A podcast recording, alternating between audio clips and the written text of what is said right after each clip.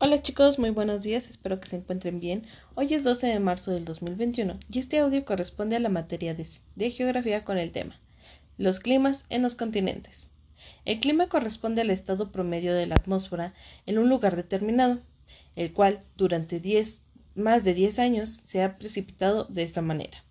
El clima es un lugar que está dado por dos elementos, la temperatura y la precipitación. La precipitación eh, de la parte meteorológica corresponde a toda esa lluvia, llovizna, nieve, aguanieve y granizo. Granizo, perdón.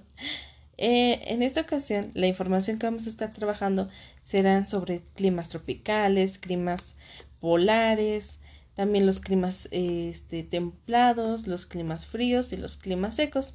Sin embargo, en un macrotipo de planisferio que ahí les mandé, que es está muy muy grande, van a tener que trabajar la delimitación de estos climas. Bueno, cada viernes vamos a estar trabajando con un clima. Iniciamos con hoy y vamos a terminar hasta, eh, hasta abril.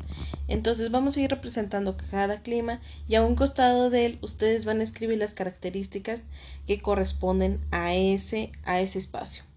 Hoy vamos a iniciar con el clima polar el cual van a representar con algodón y luego van a pintar de azul aquellos espacios que ustedes consideren como si fuera hielo o agua congelada. ¿Qué es el clima polar? El clima polar es un tipo de clima que suele presentar temperaturas por debajo de los cero grados, que quiere decir que hace muchísimo, pero muchísimo frío. La temperatura media anual no supera los 10 centígrados.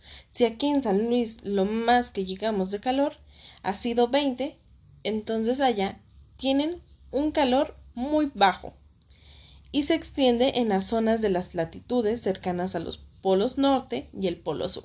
Recuerden, el polo norte está hacia arriba y el polo sur hacia abajo.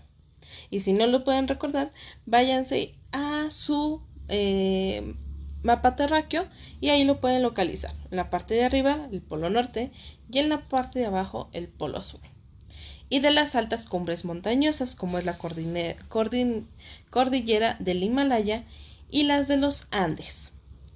Las regiones que representa o presenta clima polar abarcan un 20% de toda la superficie terrestre, de todo nuestro planeta. El desarrollo de la vida en las regiones del clima polar resulta muy complejo debido al frío extremo.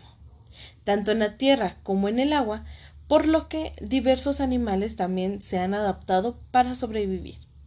El Polo Norte es un poco más cálido que la Antártida, que está en el Polo Sur, debido a cómo impactan los rayos solares en esta zona por la inclinación del eje de la Tierra, que ya nosotros también hablamos que la Tierra está un poquito inclinada.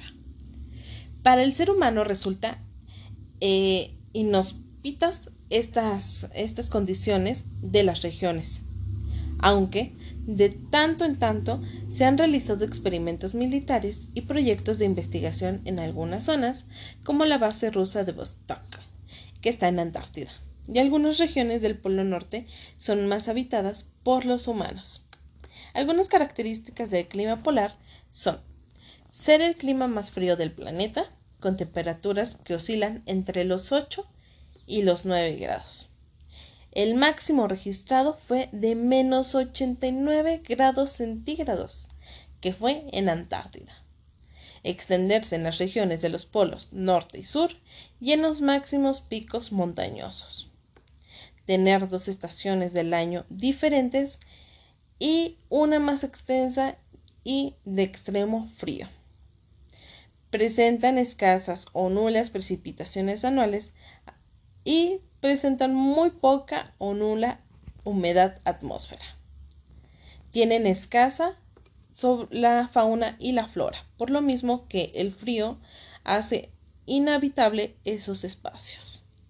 Entonces, ya les mencioné cómo lo vamos a representar con el algodón. Primero pueden pegar el algodón o primero pueden eh, pintar de azul o colorear de azul aquellas zonas que ustedes consideren que fuera hielo o agua congelada. ¿Sale?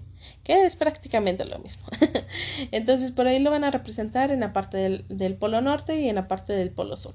Diviértanse mucho y cualquier duda, estoy a sus órdenes.